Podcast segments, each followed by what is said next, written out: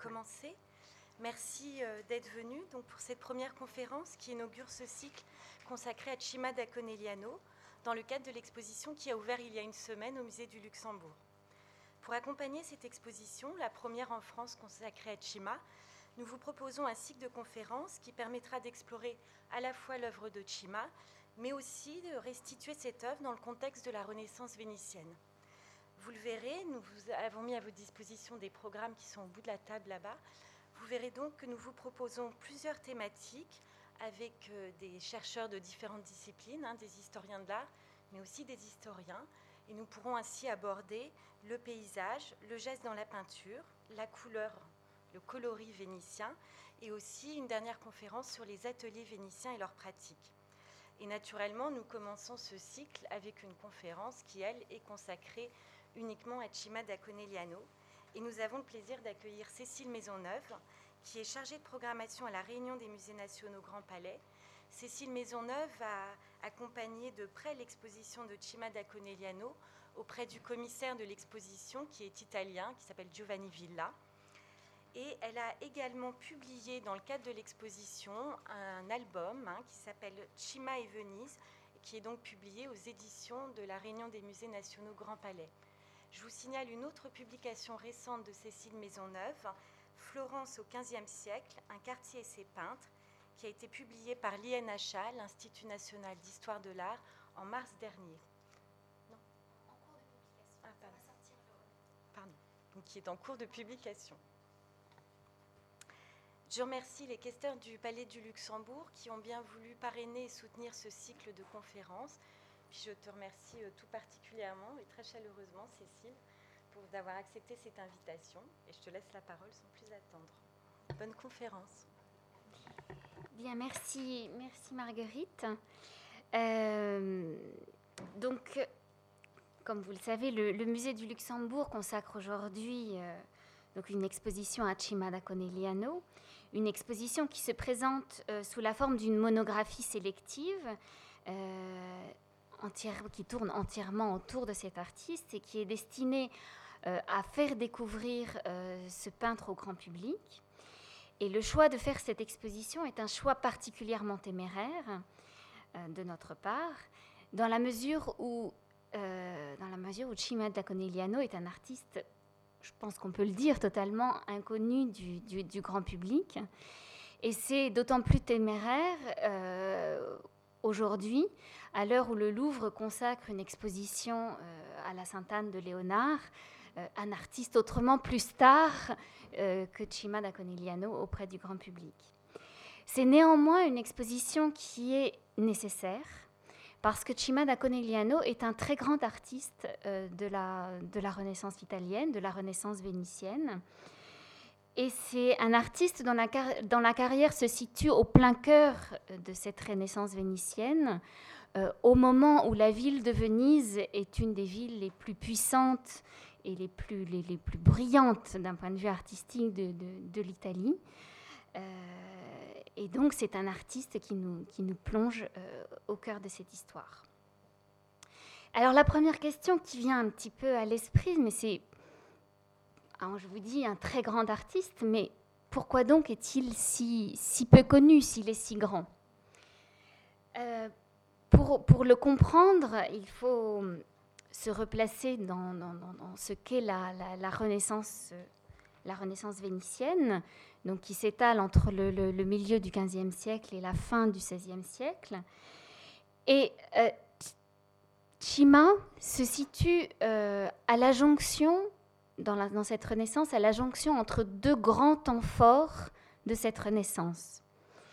Et deux grands temps forts qui sont dominés tous deux par des, des, monstres sacrés de la peinture italienne, euh, que sont dans un premier temps Giovanni Bellini au XVe siècle, et au XVIe siècle, euh, Titien.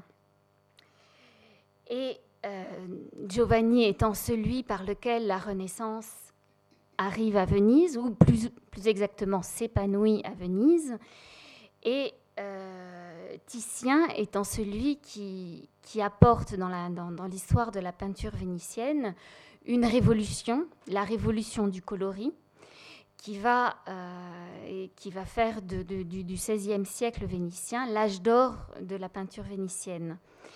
Et donc on est un petit peu entre l'initiateur et le révolutionnaire. Et c'est sûr que la personne, euh, l'artiste qui fait la jonction entre ce temps fort, euh, reste un petit peu dans, l'ombre euh, de, ces, très fortes personnalités.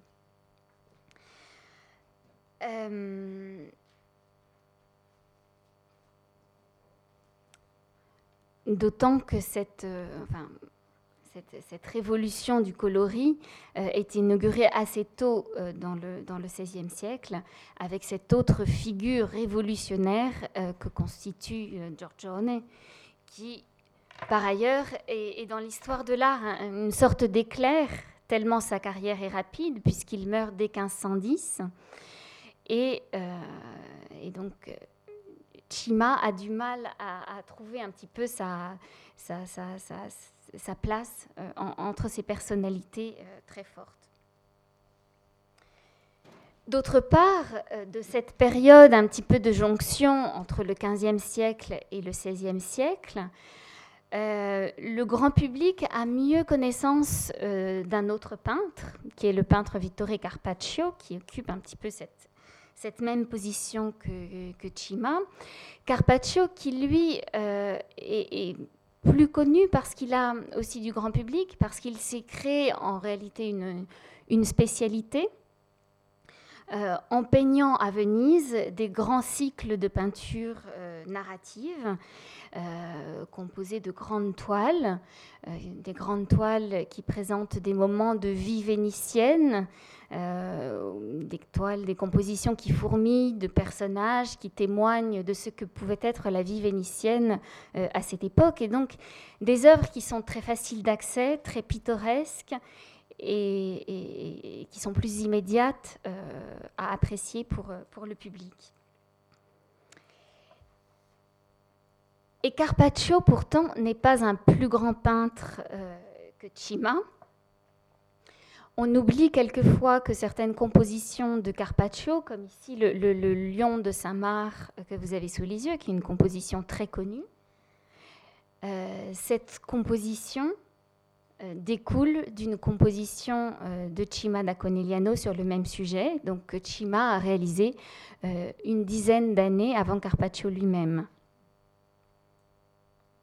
D'autre part, si on poussait un petit peu le jeu des comparaisons entre artistes, même si c'est un petit peu artificiel, si on compare Carpaccio à Cima dans le domaine de la peinture religieuse, si on les met en regard, euh, on s'aperçoit très vite euh, que Cima da Conigliano est un peintre autrement plus inventif euh, que Carpaccio. Et c'est ce que je voudrais essayer de vous montrer particulièrement dans, cette, dans cette conférence. D'autre part, et je, finirai un petit peu cette comparaison avec, avec Carpaccio, avec cette idée, en son temps, euh, Cima da Colignano a une réputation euh, infiniment supérieure euh, à, celle de, à celle de Carpaccio, parce que c'est un artiste qui est connu au-delà même du territoire vénitien. C'est un artiste qui va rencontrer un très grand succès, notamment en Émilie, dans la ville de Parme, pour laquelle il va, il va peindre trois grands retables les trois grands retables que, vous avez sous les yeux, donc j'aurai l'occasion de parler un, peu plus précisément. Alors, attends, je reviens en arrière. Et euh, c'est aussi en Émilie qu'il va, euh, il va trouver un, admirateur particulièrement célèbre, qui est le, prince de la ville de Carpi, Alberto Pio da Carpi, qui va lui commander euh, une œuvre comme cette, œuvre que vous avez sous les yeux, qui est la, Lamentation sur le Christ mort, que, que, vous verrez d'ailleurs dans, l'exposition, et euh, une œuvre qui, qui, témoigne, enfin, qui se distingue particulièrement par euh, la, perfection technique. Euh, la perfection, la technique picturale de Cimada Conegliano, par une composition également extrêmement élaborée, extrêmement habile.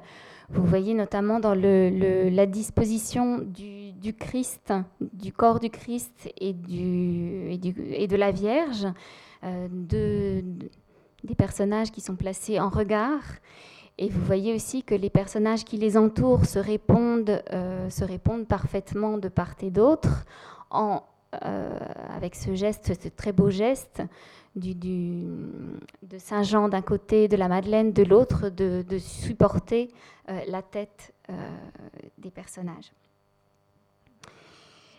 Et c'est une œuvre aussi qui se distingue par la très grande expressivité des personnages. Alors donc vous avez, du mal à vous rendre compte ici sur ces, sur ces vilaines reproductions, mais donc vous allez pouvoir apprécier dans l'exposition euh, une très grande expressivité dans, dans, la douleur.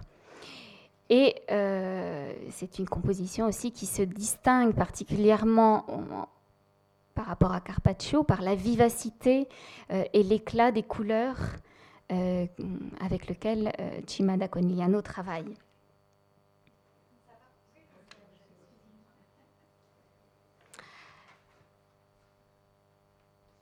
Alors, une fois terminé cette petite remise en, contexte, cette petite comparaison entre Cima et Carpaccio, euh, et pour en venir plus directement à Cima da Conegliano, lui-même, euh, il faut commencer par dire que raconter Cima da Conegliano depuis sa naissance euh, jusqu'à sa mort, c'est une chose qui est assez, assez compliquée dans la mesure où on a finalement assez peu d'éléments factuels qui nous sont parvenus sur, sur sa vie. Euh, et, même ces dates de naissance et ces dates de mort euh, sont le fruit de déductions un peu approximatives. C'est pour ça que ces, limites chronologiques sont un petit peu compliquées à écrire. Et même sa formation initiale aussi reste, c'est quelque chose qui reste soumis aux hypothèses les plus diverses et qui varie d'un historien de, l'art euh, à l'autre. Euh, en revanche, euh, si on voulait résumer cette vie dans de très grandes lignes, ce qu'on pourrait dire, c'est que c'est Cima da Conegliano, c'est un peintre qui est originaire d'une petite ville de l'arrière-pays vénitien, euh, une ville qui s'appelle Conegliano, comme son nom l'indique, qui est située, vous voyez, euh, ici au nord, au nord de Venise, une ville qui est située au pied du massif des Dolomites. Et donc, euh, Cima est un, petit montagnard qui a, qui a, fait une carrière dans la capitale. Et c'est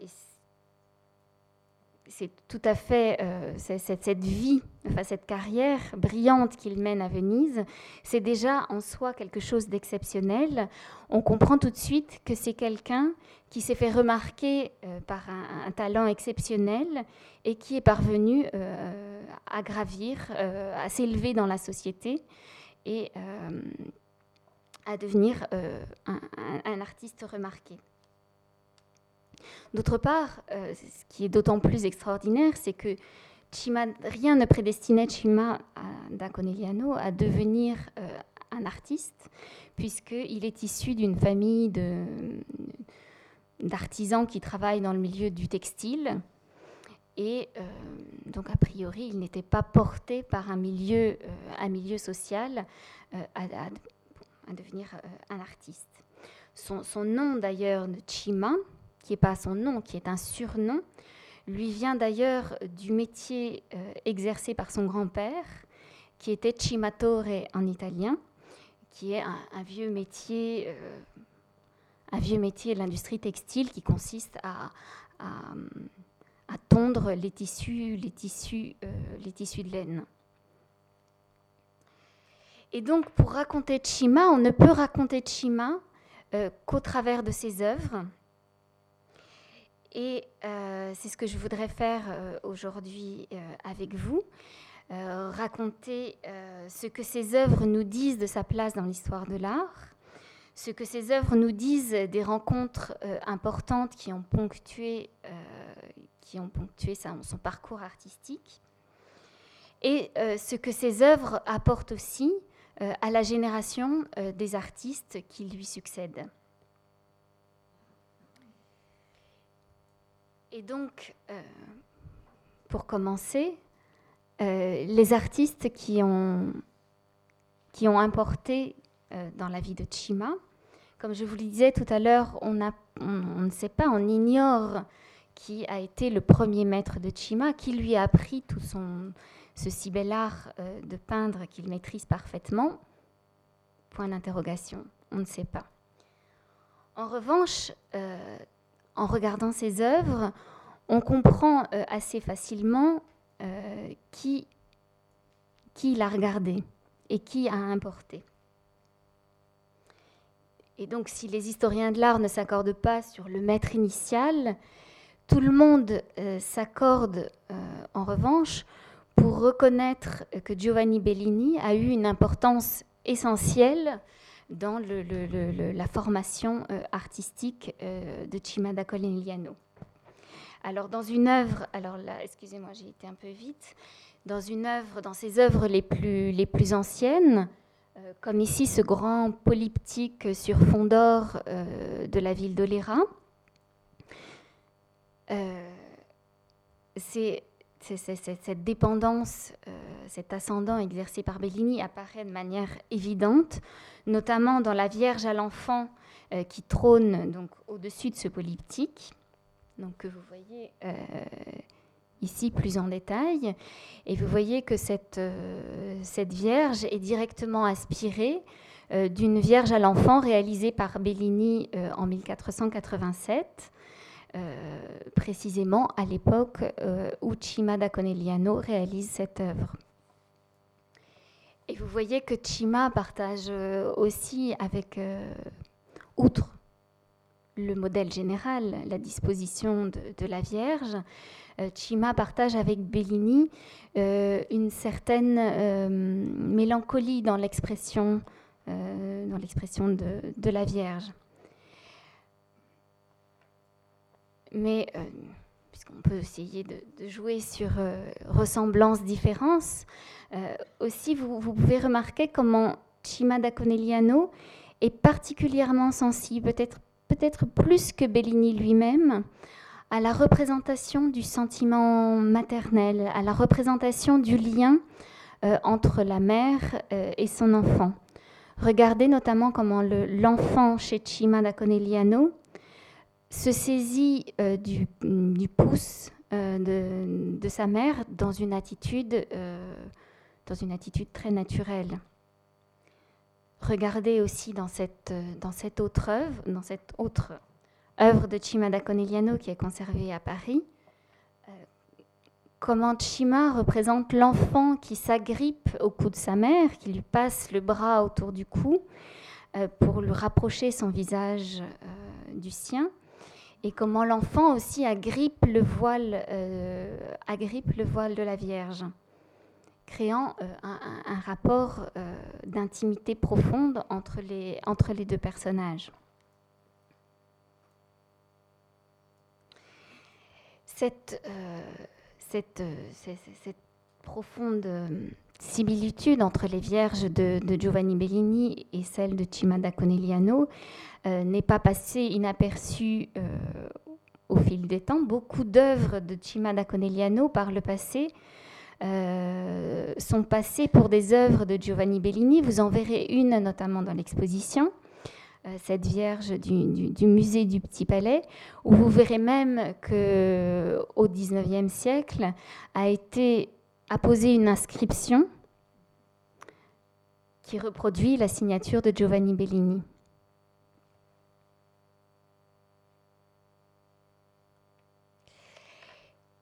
Néanmoins, euh, je pense que vous l'avez peut-être déjà perçu en faisant ce, jeu de comparaison. Il y a des, choses qui distinguent profondément euh, Chima de Bellini. Chima, n'est pas seulement dans la Chima n'est pas seulement dans la dépendance euh, de Bellini, dans sa suite, il s'enrichit aussi à d'autres sources.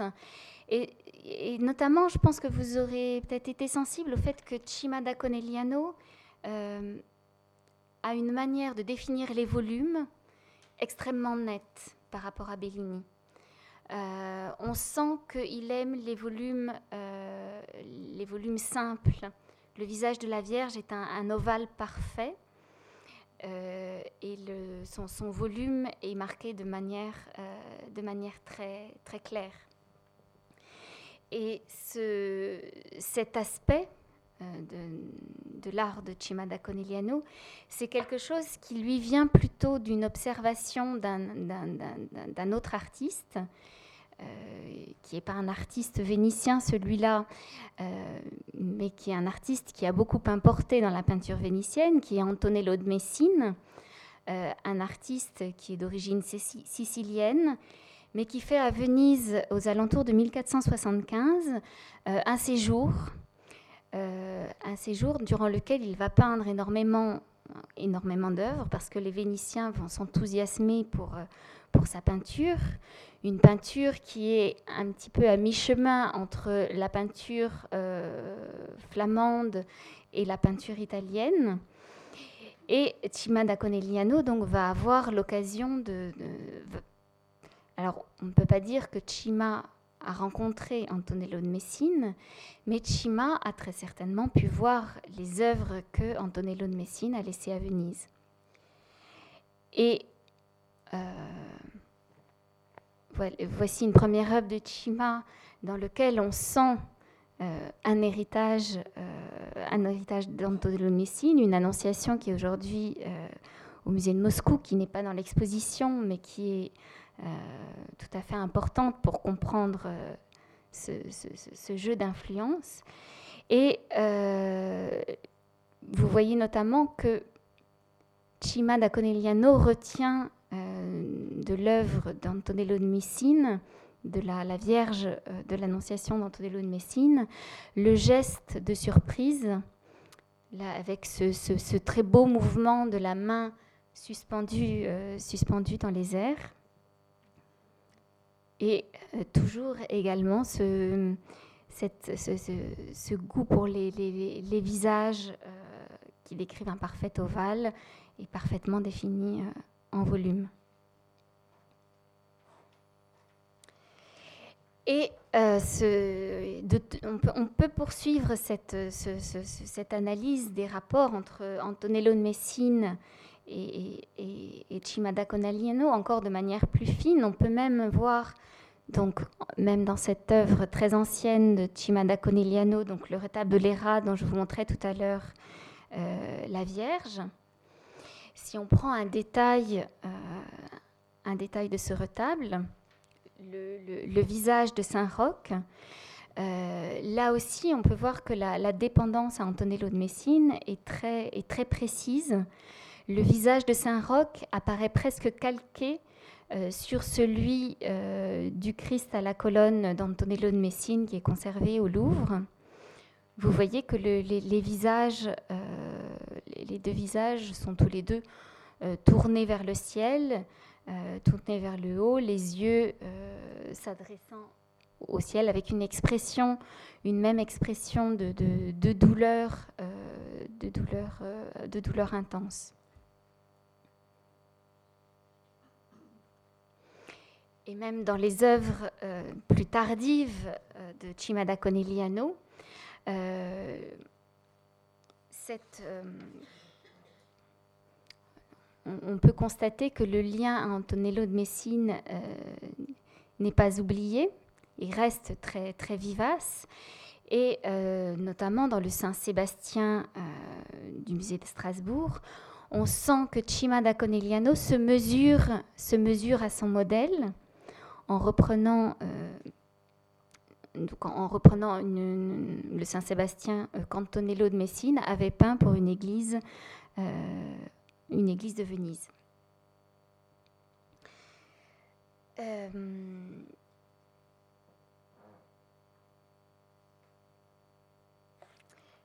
mais euh, Chima da Conegliano, c'est un, artiste qui est, euh, qui est aussi au, centre d'influences diverses et variées. Euh, c'est un artiste qui ne regarde pas seulement vers le passé, vers les artistes, vers ses, vers ses pairs. C'est un artiste aussi qui, euh, qui regarde tous ses contemporains et qui ne regarde pas seulement la peinture, qui regarde aussi la sculpture et dans ce même, euh, dans ce même Saint-Sébastien du musée de Strasbourg, euh, on, peut, euh, on peut voir qu'il a été très attentif à un sculpteur, un sculpteur de son temps, qui est le sculpteur Tullio Lombardo, un des artistes les plus, un des sculpteurs les plus, les plus intéressants de son temps, un artiste qui, qui cherche l'imitation de l'antique à imiter l'antique euh, au plus au, plus près, voilà. Et euh, on voit parfaitement aussi dans cette comparaison de, Tullio Lombardo et de Cima da Conigliano que Cima s'inspire, s'inspire du sculpteur et parvient à créer une sorte de nu idéal euh, en, suivant, en suivant son modèle, euh, un nu idéal euh, digne de l'Antiquité, digne de l'Antiquité classique.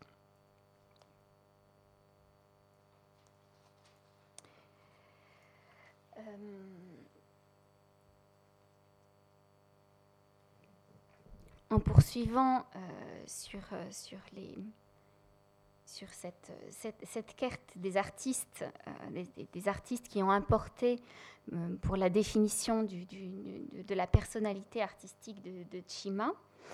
Euh, il, faut aussi, il faut aussi rappeler que Chima n'a pas uniquement regardé du côté des écoles italiennes, c'est aussi un artiste qui est profondément marqué par les œuvres des écoles du Nord.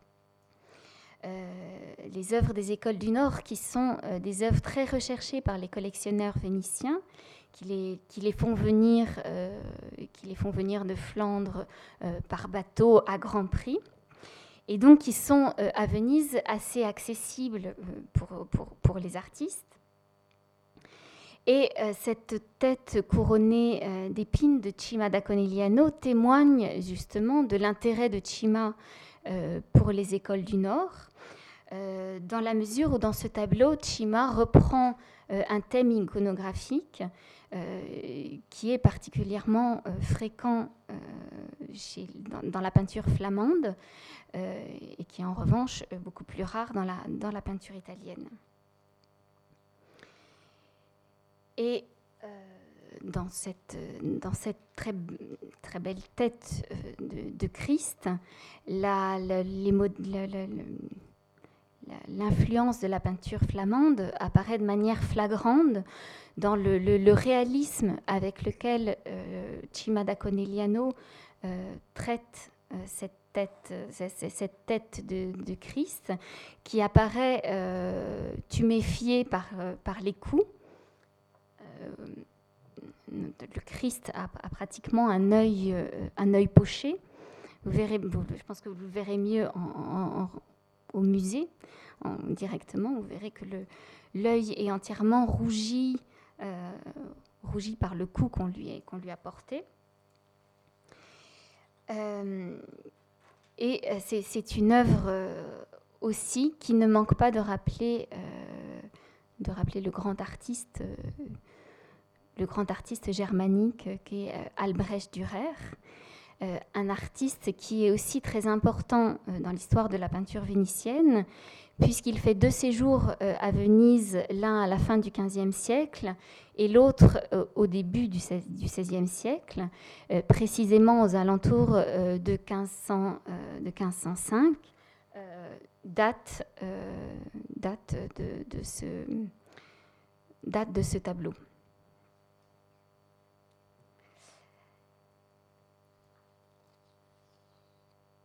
Donc vous voyez que Chima, artiste, euh, est un artiste complexe, euh, un artiste éclectique qui fait, feu de tout bois. néanmoins, je ne voudrais pas que vous, restiez sur, l'idée d'un artiste qui, ne prend chez, les autres qui fait une, sorte de cuisine idéale en proprenant chez les uns, chez les autres euh, euh, les différents, différents éléments. Euh, Chima, c'est aussi un artiste qui va énormément apporter à la peinture, et notamment dans la représentation du paysage. C'est quelque chose dans la représentation, les paysages de Chima, c'est quelque chose par lequel l'artiste se distingue, euh, euh, se distingue particulièrement.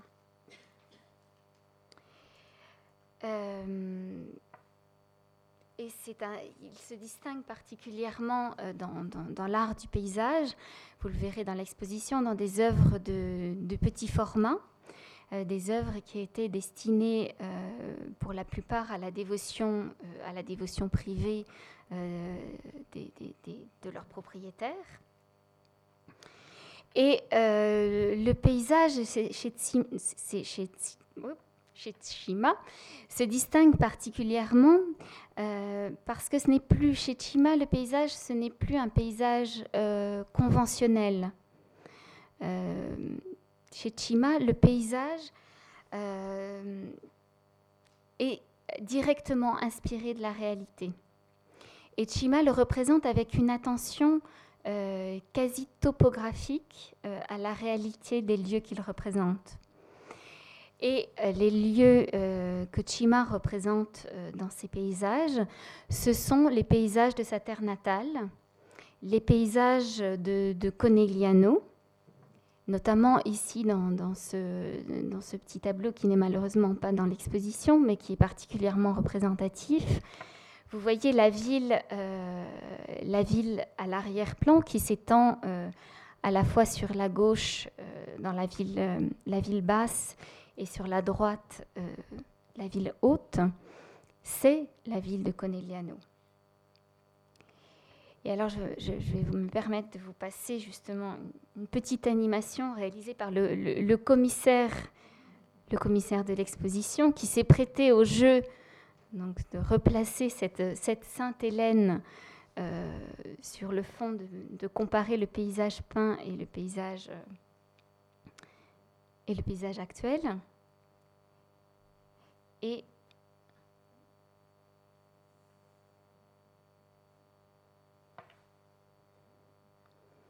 vous voyez qu'on peut clairement euh, identifier euh, les monuments euh, emblématiques de la ville, replacer les éléments qui ont disparu entre-temps sur, le tableau de, sur le tableau de Chima.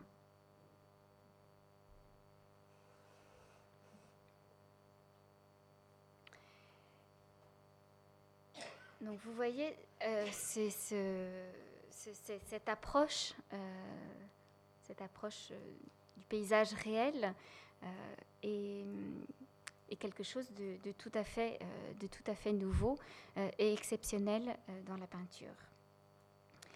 Et par ailleurs, dans, dans, d'autres œuvres, Chima, bien sûr, ne, comme ici dans cette, dans, dans cette fuite, dans cette, ce repos pendant la fuite en Égypte, euh, Chima ne représente pas à chaque fois les lieux, euh, les lieux réels, mais il va recomposer le paysage à partir des différents éléments, euh, des différents éléments ce qui explique que vous avez ici dans, ce tableau un paysage marin associé, associé au paysage des Dolomites, ce qui est tout à fait, ce qui est tout à fait improbable.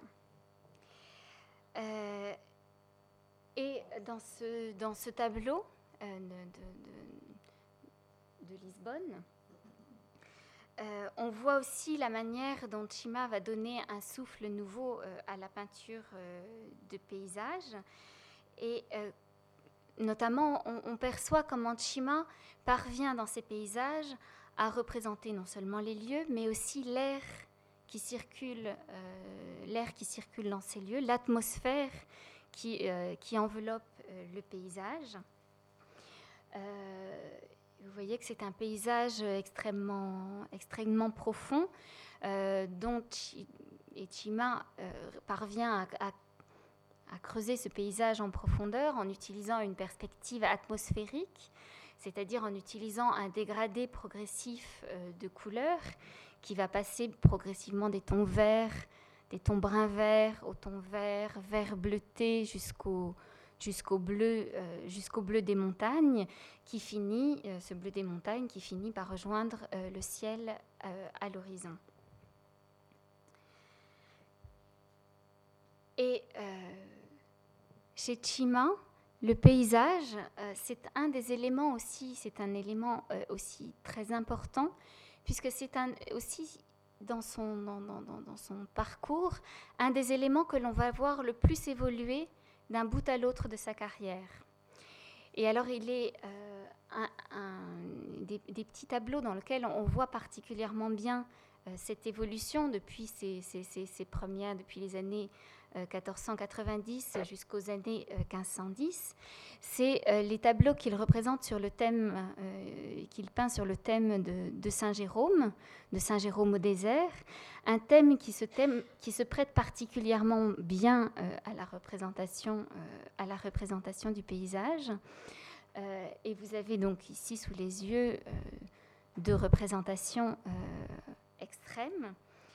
Et vous voyez que euh, chez Chima, le paysage évolue progressivement euh, d'un paysage représenté de manière euh, très minutieuse dans tous ces menus détails sur la gauche, tous les menus, détails de la, de la végétation, des, des, éléments rocheux. Et à tout d'un coup, dans les années 1510, euh, un paysage qui devient tout d'un coup beaucoup plus synthétique, euh, beaucoup plus... Le, paysage est représenté plus dans, dans, ces grandes lignes, dans ces grandes masses, avec de plus en plus l'intérêt pour, pour l'atmosphère, pour l'air qui circule euh, dans ce paysage, avec une touche également beaucoup plus vibrante euh, beaucoup, moins, minutieuse, mais qui lui permet aussi de beaucoup mieux euh, représenter les variations euh, de la lumière sur, l'eau, sur, la végétation.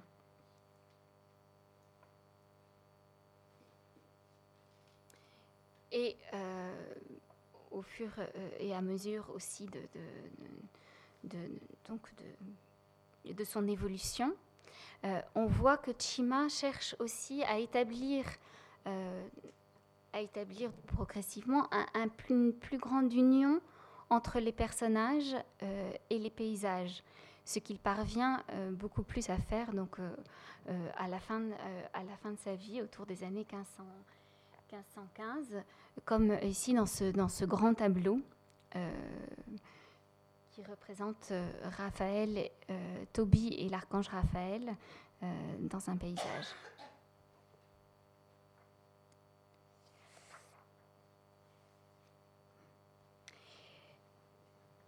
Mais le, le, plus grand apport de Cima da Conigliano dans la peinture, euh, au-delà donc euh, de, au-delà de la représentation du paysage que l'on va trouver donc dans, toutes ces dans toutes ces œuvres, c'est euh, c'est la peinture c'est la peinture religieuse et plus particulièrement la peinture la peinture de retable. Donc les peintures, ces peintures qui sont destinées à orner dans les églises les autels. Et, euh, et à Venise, euh, Cima va devenir euh, le maître incontesté de, ce type, de peinture. Et c'est un type de peinture qu'il va développer à la fois sous la forme traditionnelle du polyptyque. Donc on a, déjà vu tout à l'heure le grand polyptyque de Léra, mais vous verrez aussi dans l'exposition toute une série de triptyques. toute une série de triptyques des triptyques, mais il va surtout euh, développer, euh, développer la peinture de retable euh, du côté de la, du retable en un seul morceau, sous la forme d'une seule, d'un seul tableau où les, tous les personnages se, trouvent, se trouvent rassemblés. Et cette, cette importance de Chima, dans ce rôle de Chima dans la peinture de, de, de retable, c'est je dirais, le principal fil rouge euh, de l'exposition que vous allez voir. Ce qui la rend aussi euh, assez exceptionnelle, c'est que euh, nous avons réussi à faire venir d'Italie des grands retables. Qui, des, grands retables qui pour la première fois sont exposés d'ailleurs hors d'Italie.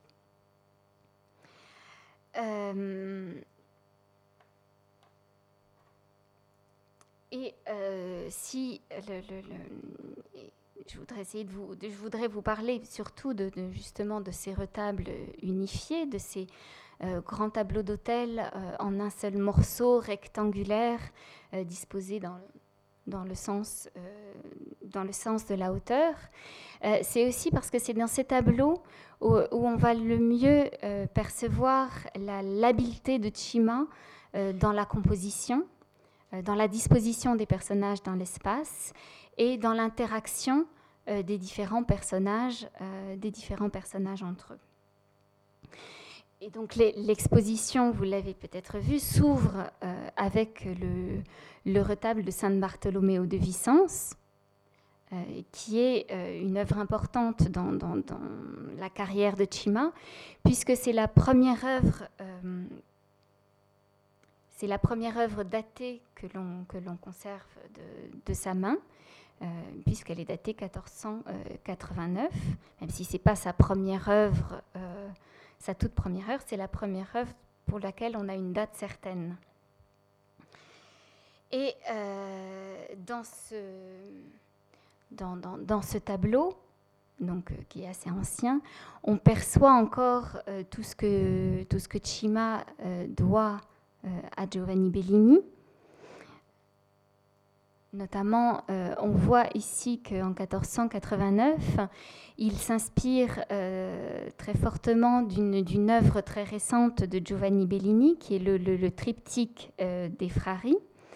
Et, notamment, Cima reprend de la composition de Giovanni Bellini un rythme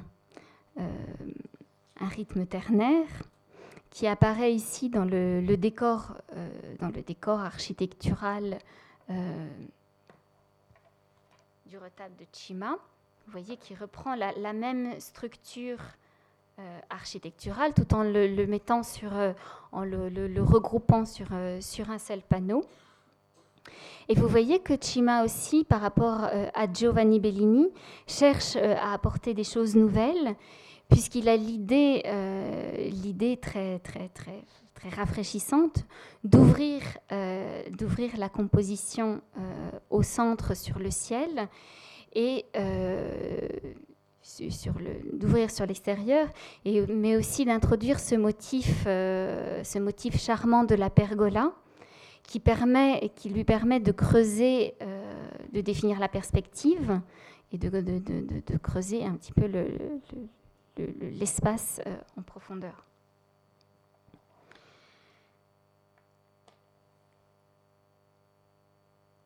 Et ce tableau d'ailleurs est assez, euh, ce tableau donc qui représente la Vierge à l'enfant entouré de saints, c'est-à-dire ce qu'on appelle la sainte conversation. Euh, c'est un, tableau qui est assez unique dans sa composition que l'on va retrouver dans cette composition. Chima ne va pas, ne va pas la, reproduire parce qu'il va euh, aussi reprendre euh, dans d'autres dans ses compositions ultérieures, euh, il va suivre le modèle, les modèles définis à Venise par, par Giovanni Bellini, mais aussi par Antonello de Messine le, type qui définissent le type de la sainte conversation sacrée euh, vénitienne, euh, qui se caractérise euh, par la représentation de la Vierge, de la Vierge perchée sur un trône entouré de saints, mais cette représentation est située au centre d'une chapelle, d'une chapelle architecturée, représentée de manière parfaitement symétrique. Donc là, vous avez le, modèle, le modèle défini par Antonello de Messine, donc en 1495, donc un modèle que, euh, l'on a pu reconstituer euh, à partir, euh, d'éléments du retable qui a été découpé. Et vous voyez que Chima, euh, dans ce retable qui est le retable qu'il peint pour euh, la cathédrale euh, de l'église, la cathédrale de Conegliano, Cima se, fond parfaitement, reprend parfaitement le, le modèle d'Antonello de Messine.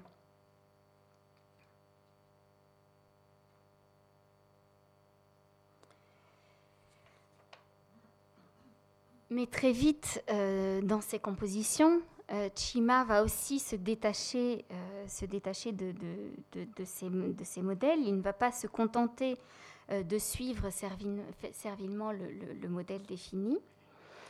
et dès le début des années 1490, donc parallèlement à des compositions plus traditionnelles comme celle du retable de, de Conegliano qu'on vient de voir, il va proposer aussi des compositions plus audacieuses euh, dans lesquelles il va combiner de manière très habile euh, le, décor architectural, le paysage euh, et la lumière. Alors vous en avez ici un, premier exemple tout à fait intéressant qui est le, retable qu'il peint pour l'église de la Madonna dell'Orto à Venise. Euh, donc une composition qui s'apparente au thème de la conversation sacrée, même si ce n'est pas euh, la Vierge à l'enfant qui, est au centre de la composition, mais euh, Saint Jean, Saint Jean Baptiste. et vous voyez que pour la première fois, l'artiste va choisir de rompre avec la symétrie traditionnelle des, modèles, de ces modèles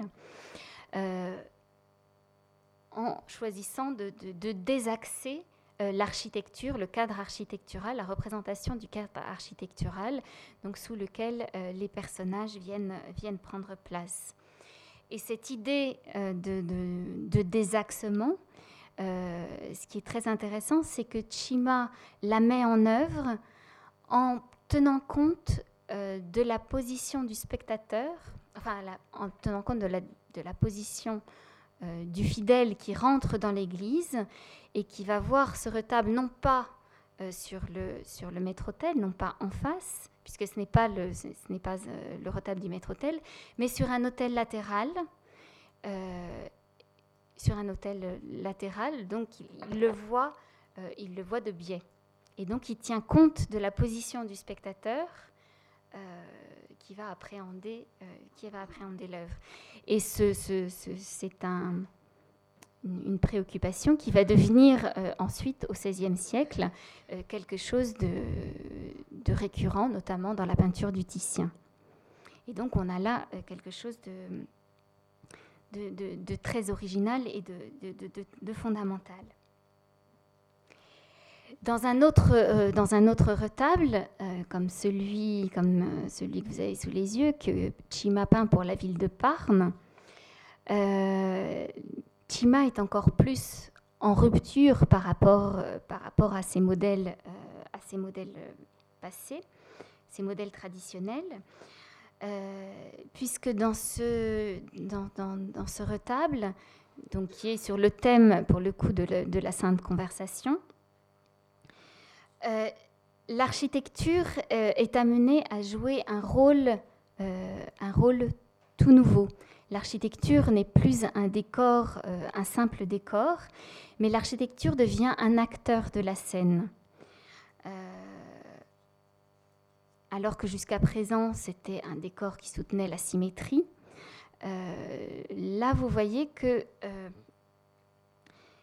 la Vierge prend place, la Vierge à l'enfant est placée à l'extérieur, en plein air, elle vient s'asseoir de manière informelle euh, à l'extérieur d'un bâtiment, à l'extérieur d'un bâtiment en ruine.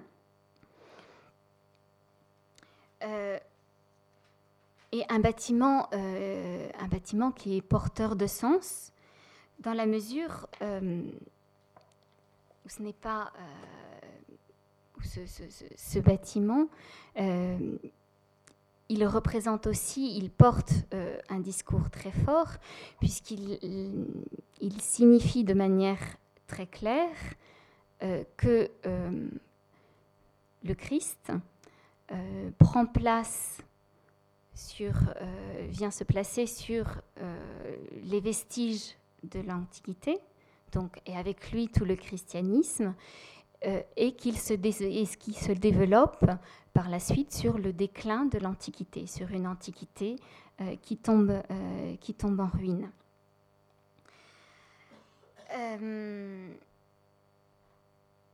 et vous voyez également que ce, bâtiment qui occupe la, partie, droite de la composition est un bâtiment qui est vu de manière très singulière puisqu'il est vu sur l'angle. Euh, on n'a pas une, vision frontale du bâtiment, on est sur l'angle et euh, puisqu'on est sur l'angle, la, perspective euh, également n'est plus centrée. elle nous emmène sur, l'autre côté, elle nous, attire vers le paysage.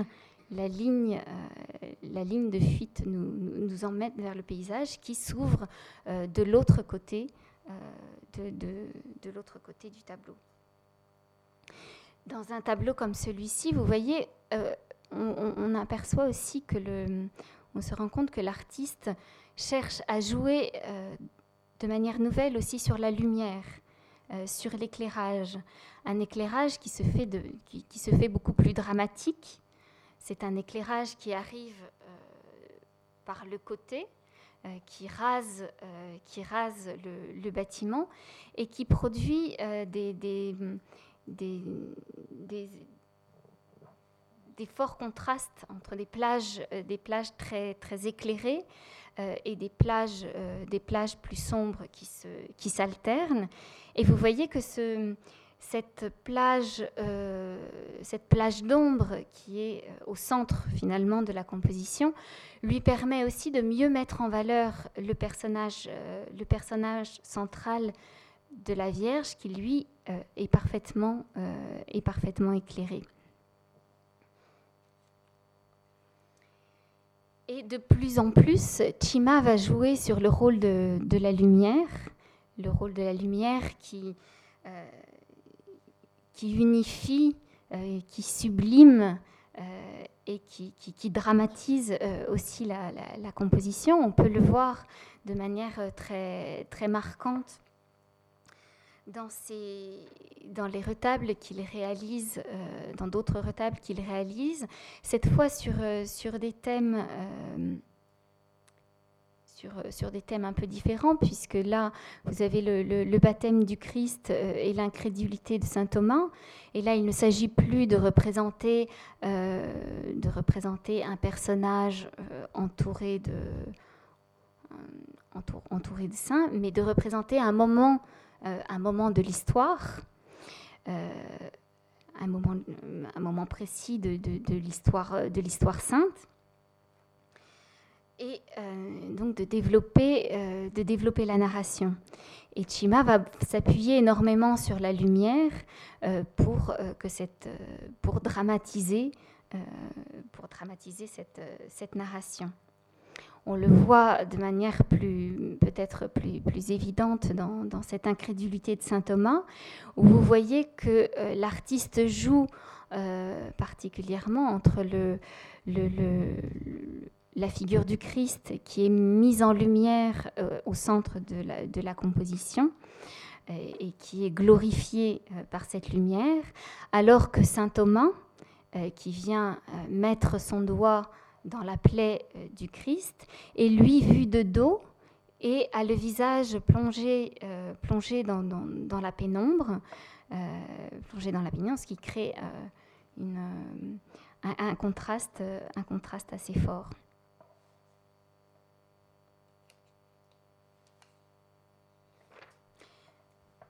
dans, les, dans les deux cas, vous voyez que l'artiste s'attache à représenter un, moment suspendu, un moment du, suspendu du récit. D'un côté, Jean-Baptiste s'apprête à verser l'eau sur la tête du Christ.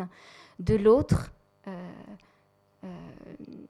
Thomas touche, s'apprête à, toucher la, plaie du Christ.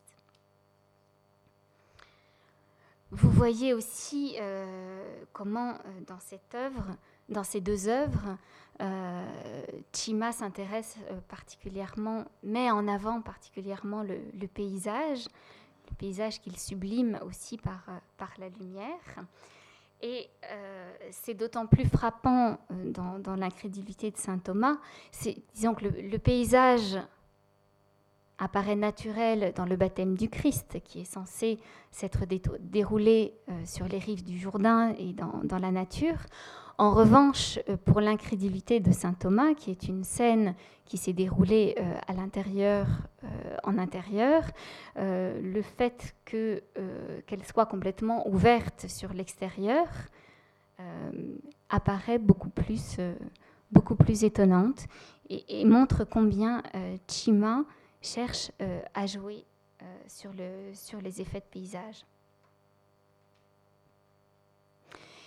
Et euh, le, paysage devient progressivement le, sujet, le, sujet essentiel des, des, œuvres de Chima, même dans les grands retables, comme, comme ici dans ce, cette adoration des bergers, où vous voyez que la, représentation, la représentation sacrée, les personnages sont, occupent les deux tiers euh, de la composition euh, en bas, mais que l'essentiel de la composition, les deux tiers euh, de la composition au-dessus des personnages, est entièrement envahi par la végétation, par la végétation, par la nature et le paysage.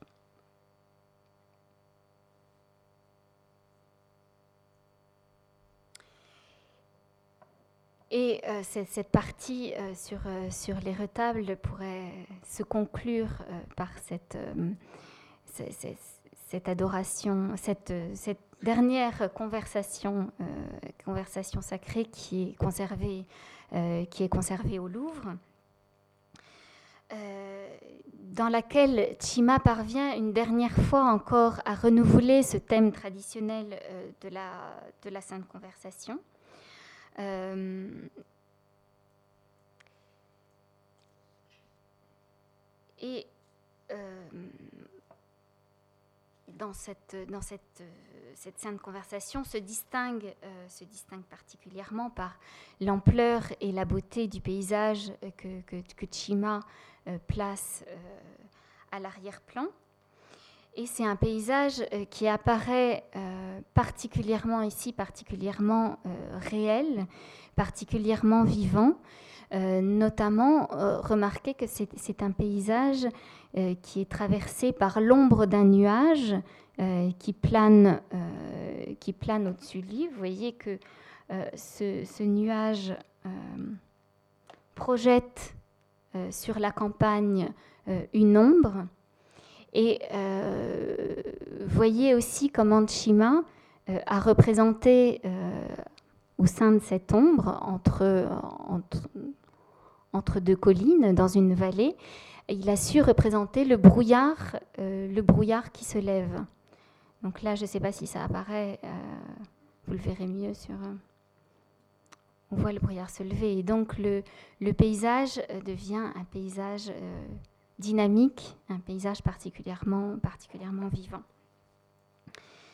Et euh, l'œuvre se distingue aussi par euh, la, dynamique qui anime les personnages, euh, les personnages au premier plan, qui forment un, groupe, un groupe très harmonieux et, et, un groupe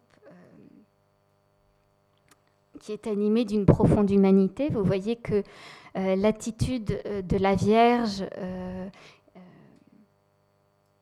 est particulièrement remarquable. La Vierge se penche pour présenter, pour présenter son enfant comme une, comme une mère. Et autour d'elle, les saints ne sont pas impassibles, les saints s'inclinent, réagissent eux-mêmes à cette présentation de, de l'enfant qui leur est faite. Et on a dans, ce retable du Louvre euh, résumé euh, tout, l'art de, Chima, euh, tout l'art de Chima qui se caractérise par un, un, équilibre, une sérénité, une douceur et une humanité incomparable.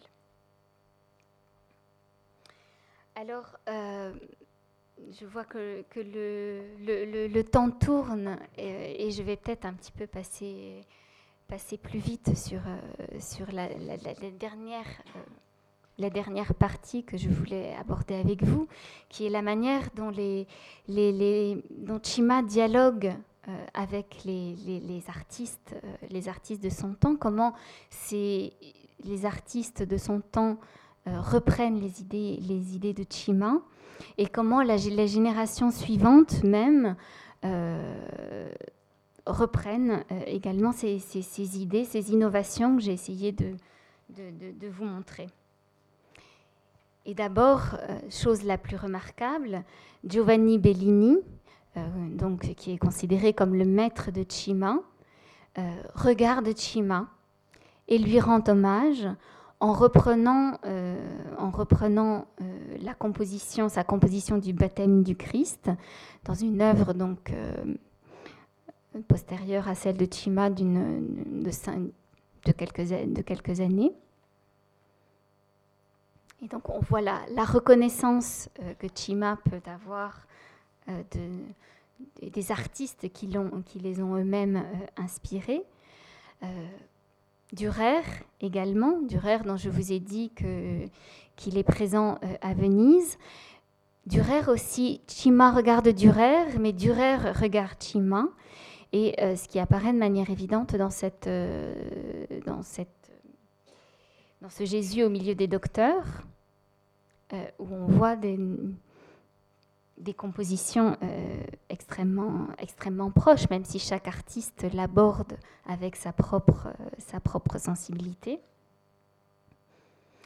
Plus, peut-être plus, plus, flagrant encore, c'est Bastiano del Piombo, euh, un des artistes de la nouvelle génération des artistes vénitiens, reprend l'idée du retable de Parme euh, de Cimada Colignado en, représentant de son, dans son retable de San Giovanni Crisostomo, euh, en partant du même principe de représenter un bâtiment euh, sur l'angle, étrangement vu sur l'angle, avec de l'autre côté une grande ouverture, une grande ouverture sur le paysage.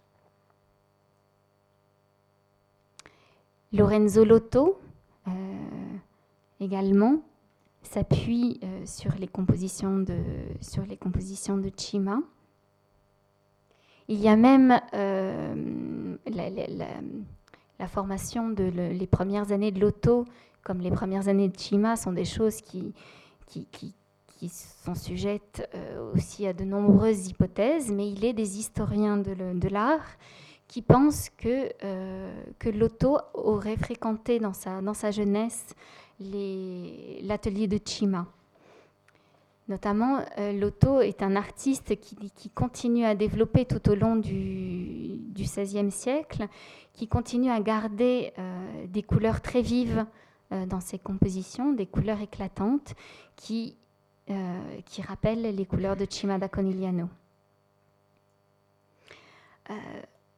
autre artiste, Giorgione lui-même, entretient avec, euh, avec Cima da Conegliano euh, un, rapport, un rapport intéressant, un rapport là aussi qu'il est un petit peu difficile de qualifier. Est-ce que Cima regarde Giorgione, Giorgione regarde Cima Dans quel ordre ça se passe Là encore, les historiens de l'art ne sont pas d'accord, mais là où on ne peut... Ce qui est sûr, c'est que les deux artistes partagent un intérêt commun pour la représentation du paysage. Et pour finir sur un, artiste encore plus tardif, sur Titien, on peut voir que Titien, dans, ses compositions des années 1430, lui aussi reste fidèle à, des compositions définies, à des modèles définis par Cimada Conegliano. Alors, euh, avant de, vous quitter, euh, je voulais vous, donc vous inviter euh, à aller voir cette exposition, mais je voulais vous inviter à aller la voir en, ayant aussi, en prêtant une attention très particulière aux détails, aux détails de Cimada Conegliano. Cimada Conegliano est un artiste extrêmement minutieux. qui sait particulièrement bien rendre euh, les, matières, qui peint, vraiment dans, le détail et qui s'apprécie aussi euh, à la loupe.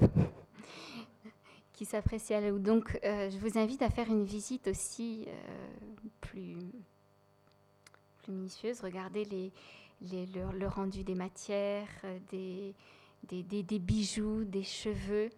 Euh, mais également aussi euh, le rendu des regards.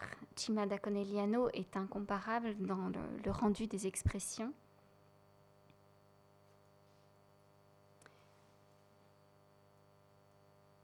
Dans le, dans le rendu aussi on voit qu'il a un, c'est un peintre qui, aime euh, représenter la réalité qui aime représenter la réalité et qui aime représenter aussi le, ravage du temps euh, sur, euh, sur les visages.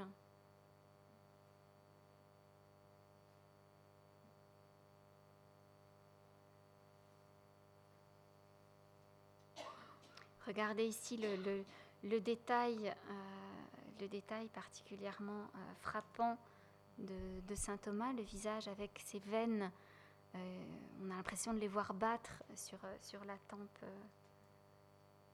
sur la de saint Thomas. Vous verrez aussi, en regardant les choses de très près, vous verrez qu'on voit dans, les, dans, les, dans la manière de, Chima, on voit ces empreintes digitales parsemer ces, ces, tableaux parce qu'il travaillait beaucoup au doigt pour fondre euh, de euh, les différentes euh, couleurs, les différentes couleurs entre elles.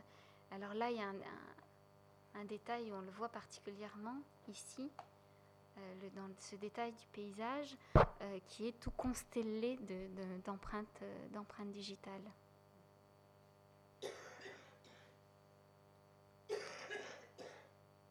Et je voulais vous laisser sur cette magnifique tête de Christ, euh,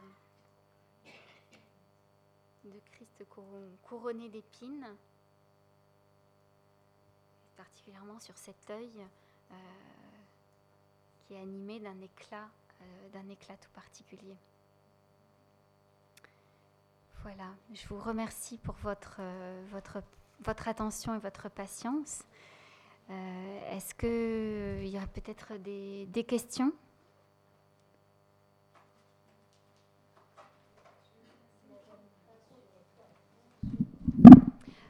Alors, euh, la, majorité des œuvres que vous allez voir ont été peintes sur, euh, ont été peintes sur, euh, sur bois, à l'exception d'une seule, qui est la première de l'exposition, qui est le retable, le retable de Vicence, a été peint sur toile. alors c'est peut-être le, choix du support, en, en l'occurrence, est peut-être défini par le fait que c'est un tableau qu'il a envoyé a peut-être été motivé par le fait que c'est un tableau qu'il a dû envoyer à Vicence. Euh, néanmoins, il a aussi envoyé des tableaux à Parme sur bois, donc ça ne justifie, ça ne justifie pas tout. Et vous verrez aussi dans l'exposition euh, des tableaux euh, qui, sont, qui sont des tableaux transposés, transposés du bois sur la toile. Et donc notamment le retable qui vient de Conegliano, le retable de la, cathédrale de Conegliano est un retable qui a été restauré dans les années 60, qui a été victime d'une restauration euh, atroce, disons que c'est un retable qui a beaucoup perdu du fait de son éclat, du fait euh, qu'on l'a transposé euh, du bois sur toile. et que cette, restauration a été faite, cette transposition a été faite dans des conditions, dans de mauvaises conditions. la, restauratrice qui est venue nous apporter le, tableau nous a expliqué que euh, pour le transposer, le tableau a été entièrement euh, imbibé d'eau pour pouvoir détacher euh, la, couche picturale. Et qu'en détachant la couche picturale du bois, la, couche picturale a été roulée. Ce qui, vous explique d'ailleurs, vous verrez quand vous verrez le tableau, que le tableau est totalement strié. Vous verrez qu'il est complètement... on sent que c'est un tableau qui a, qui a beaucoup souffert. Et suite à ça, d'autres d'autres restaurations aussi ont été, ont été effectuées sur, euh, sur ce tableau, qui ont entraîné aussi une dégradation des pigments.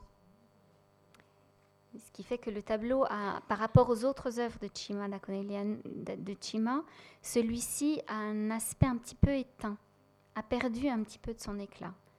Mais euh, c'est lié à une restauration, euh, à une restauration ancienne.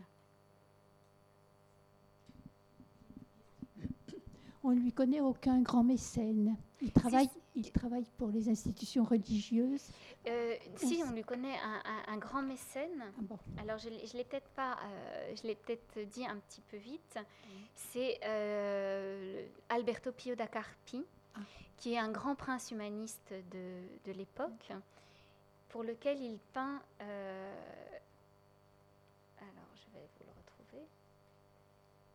pour lequel il peint la lamentation sur le Christ mort,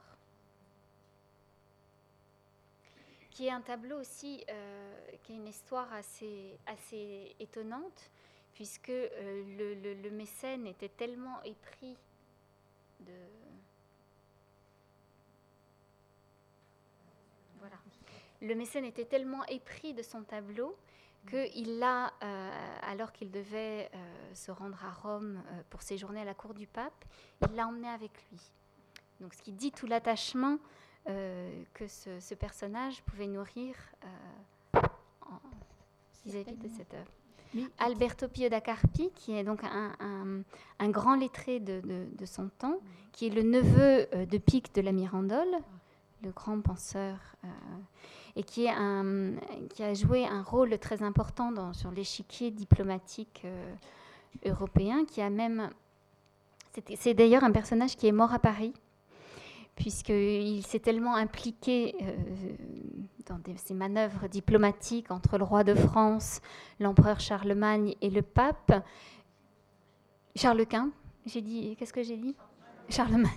Charles Quint, euh, qu'il a, été exilé, euh, qui s'est exilé d'Italie et qu'il est mort euh, en France, qu'il est mort en France dans les années 1530. Et d'ailleurs, son, tombeau est conservé au Louvre, pour la petite histoire. Et c'est une, des très belles pierres tombales, très belle sculpture funéraire du Louvre. Mais pour autant, il est établi une grande partie de sa production lui est dédiée, parce que ce qui frappe tout de même, c'est l'approche très, très, singulière, très originale de ces thèmes mille fois rebattus. Oui. Dans le domaine religieux, bien sûr. Dans le domaine religieux. Il, n'est pas d'inspiration autre que religieuse. Et c'est vraiment frappant. Et cette part de l'architecture, il a assimilé les règles de la les règles de l'architecture classique. Euh, Absolument. Enfin, on pense même à un certain moment à Fra Angelico. Mm. C'est d'une perfection totale. Mm. Oui, oui, tout à fait. Mm.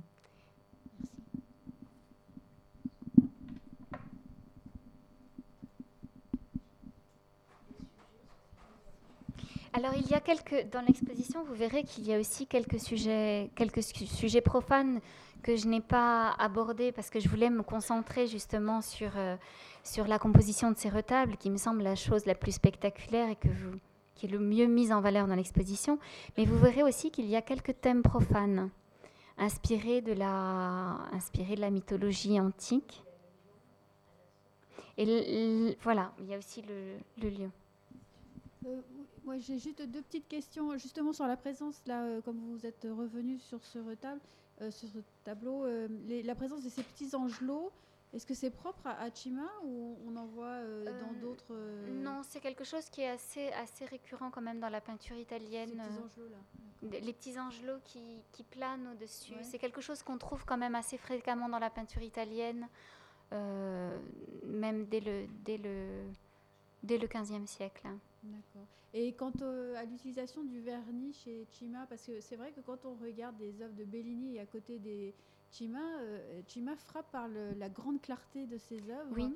Euh, alors que Bellini et d'autres Vénitiens, ça va être plus teinté d'une sorte de lumière dorée. Mais est-ce que c'est dû à aussi une composition dans le vernis? Est-ce qu'on connaît? Alors, euh, je, je- alors, je reconnais que je suis pas sur les questions techniques. Je suis, je, je flotte toujours un petit peu. J'ai toujours un petit peu des, des hésitations euh, à répondre. Euh, je pense que c'est pas une question de vernis. Je pense que c'est plutôt une question de, de préparation, La sous-couche?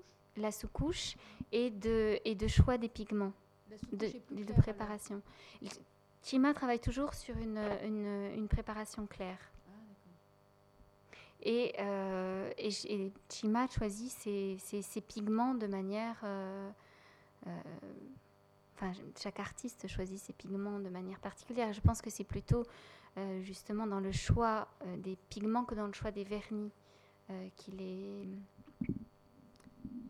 qu'il qu'il- se distingue. On va devoir s'interrompre pour libérer les lieux avant 20h. Merci à tous. Merci Cécile.